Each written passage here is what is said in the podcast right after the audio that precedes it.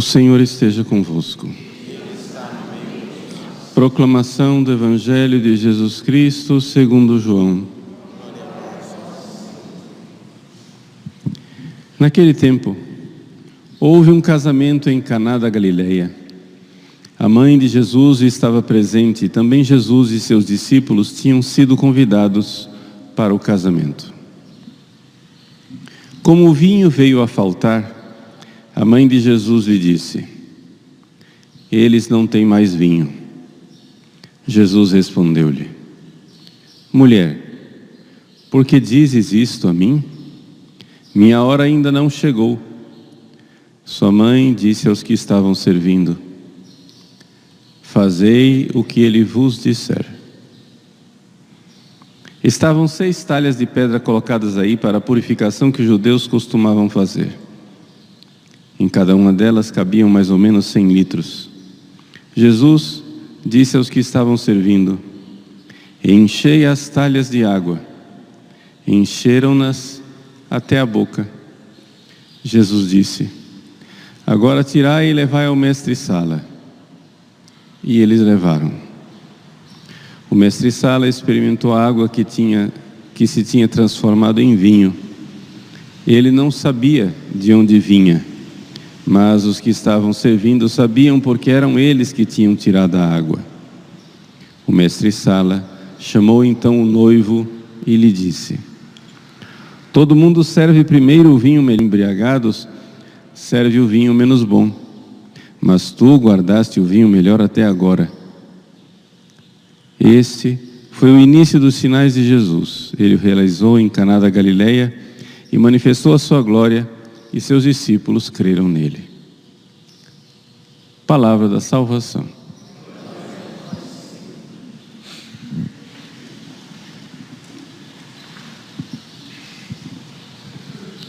Meus queridos irmãos e irmãs, com grande alegria celebramos hoje a festa de Nossa Senhora Auxiliadora dos Cristãos.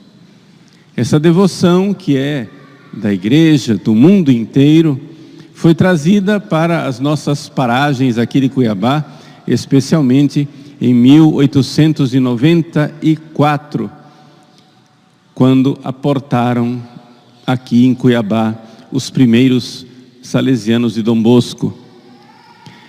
Então, nós vivíamos uma situação lastimável enquanto clero, Cuiabá estava sem padres. Tínhamos o nosso velho arcebispo, Dom Carlos Luiz Damur, e dois ou três padres velhinhos morrendo. Dom Carlos já tinha tentado trazer os salesianos quando Dom Bosco ainda estava em vida. No entanto, Dom Bosco não tinha ainda as vocações suficientes Dom Bosco morreu e então o seu sucessor, o bem-aventurado Miguel Rua, enviou os primeiros salesianos para cá. Encontrou Cuiabá, tinham os padres lazaristas que cuidavam do nosso seminário, um padre diocesano na catedral, um outro na Boa Morte, mas já velhinhos, né?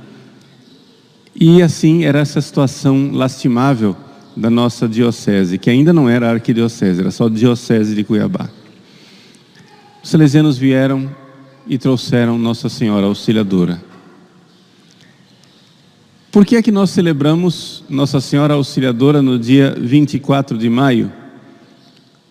Porque foi esse o título que o Papa quis invocar a Virgem Maria por uma graça especial. Napoleão, que tinha invadido muitos países da Europa, levou o Papa como prisioneiro. E quando o Papa então voltou a Roma, no dia 24 de maio, as, os sinos de Roma tocaram de alegria, e então aquela data ficou como um triunfo de Nossa Senhora, auxílio dos cristãos, porque o Papa tinha sido libertado das mãos dos seus inimigos. E a partir daí, o título de Nossa Senhora Auxiliadora dos Cristãos foi sendo invocado cada vez mais, foi introduzido na ladainha de Nossa Senhora, ladainha de Loreto. E Dom Bosco, que sempre foi muito devoto de Nossa Senhora, desde o início dedicou a sua obra debaixo da proteção, do patrocínio de Nossa Senhora, quis então a partir da década de 60, 1860, invocar Nossa Senhora com esse nome especial de Nossa Senhora Auxiliadora dos Cristãos, né? Auxiliatrice em italiano. Para incutir a devoção em Nossa Senhora Auxiliadora, Dom Bosco, em 1870, ele escreveu uma meditação de uma novena para Nossa Senhora Auxiliadora. Né? Nove dias consagrados à Augusta Mãe do Salvador, sob o título de Maria Auxiliadora. E então, para argumentar, para mostrar como Nossa Senhora é auxiliadora, principalmente de nossas necessidades espirituais, ele coloca então dois grandes argumentos. Primeiro argumento das Sagradas Escrituras. Ele diz assim: É evidente que Nossa Senhora é auxiliadora, porque tão logo ela recebeu o anúncio do anjo, ela saiu correndo para anunciar, para auxiliar a sua parenta Isabel, né? Habit in montana cum festinazione. Foi para as montanhas com rapidez, com pressa. Nossa Senhora foi auxiliar com pressa. E essa pressa denota, nos mostra a pressa que ela tem de nos fazer o bem, a pressa que ela tem de humildemente nos servir, como ela serviu durante três meses. Isabel, como se fosse a escrava, como se fosse a serva. E São João Bosco então recorda uma frase de São Jerônimo que diz assim: que Maria tem um coração tão piedoso e terno para com os homens, que nunca houve alguém que se compadecesse tanto pelos sofrimentos dos outros quanto Maria se compadece pelos sofrimentos alheios. Então, não existe nenhuma possibilidade, não é, de que alguém se compadeça mais de nós do que a Virgem Maria. E Dom Bosco recorda ali aos seus alunos, aos seus filhos espirituais. Imaginem a ternura de todas as mães do mundo. Imaginem as mães mais bondosas, mais cheias de zelo, de piedade maternal. Com que amor elas amam seus filhos juntem todos, todo este amor de todos os corações das melhores mães que existiram na história da humanidade. Todo esse amor junto não é senão uma gota diante do amor imenso desta mãe bendita, a Virgem Maria, o amor que ela tem para conosco. E então, ainda refletindo sobre as Escrituras, ele diz: Vejam como Nossa Senhora faz em Caná da Galileia. Ela não espera que nós peçamos o seu auxílio. Ela mesma, por sua iniciativa, nota qual é a nossa necessidade. E ela então vai ao seu filho e diz: Eles não têm mais vinho. São João Bosco então cita São Bernardino de Sena, que diz assim: que Nossa Senhora né, assumiu o ofício, o papel de piedosa auxiliadora não tendo sido rogada, non rogata. A officium pie auxiliatricis assumpsit non rogata. Ela assumiu o papel de auxiliadora não rogada, não foi pedido, ninguém pediu para ela, mas ela auxiliou, ela tomou a iniciativa, e isso enche o nosso coração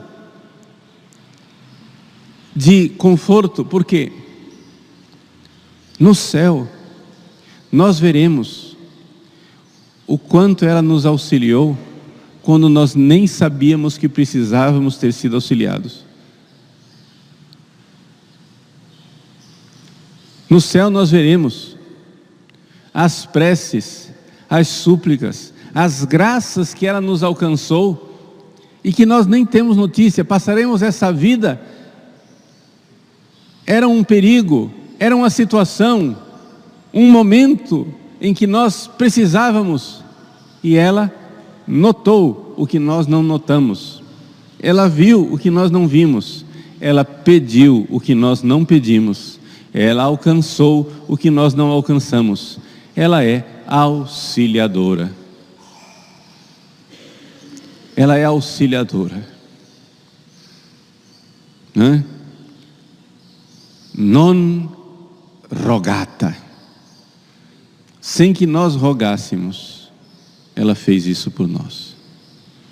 E esses são os argumentos que ele tira da Sagrada Escritura para mostrar quanto ela roga por nós. Mas ela diz: e agora que depois que aos pés da cruz ela recebeu de Jesus a missão de ser nossa mãe, e ela está no céu, não diminuiu esse, essa sua vontade de auxiliar, esta pressa de nos auxiliar, como ela manifestou a Isabel, esta iniciativa non rogata de nos auxiliar, como ela fez em Caná da Galileia. Não, isso só aumentou agora que ela está no céu. E Dom Bosco então faz um argumento cabal. Ele diz: vão a qualquer santuário mariano,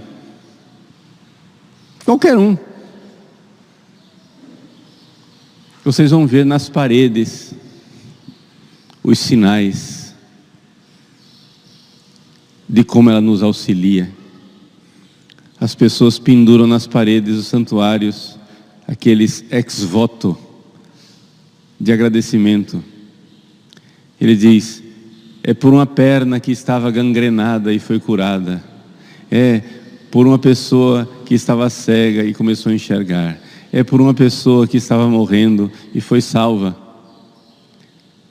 Os santuários de Nossa Senhora são o argumento histórico irrefutável do quanto ela é nossa auxiliadora, do quanto ela está do nosso lado, do quanto ela quer o nosso bem. E então, baseado nesses dois argumentos, da Escritura e da história, atestada nos santuários, Dom Bosco então diz: quanto mais essa mãe bendita não nos auxilia nas nossas necessidades espirituais. Sim. Se ela auxilia no material, porque ela pode ajudar uma pessoa que estava morrendo, uma pessoa que estava com necessidade material e física, mas isso tudo passa. Mas as necessidades espirituais são para sempre, são eternas, né? Então, Nossa Senhora, ela nos auxilia em nossas necessidades. Por isso, São João Bosco diz: façamos como São Bernardo. Seu, na sua famosa homilia, Supermissus est. Nos perigos, nas angústias, nas dúvidas, pensa em Maria, invoca Maria, que Maria nunca saia dos teus lábios, nunca se afaste do teu coração. Ela é verdadeiramente auxiliadora dos cristãos.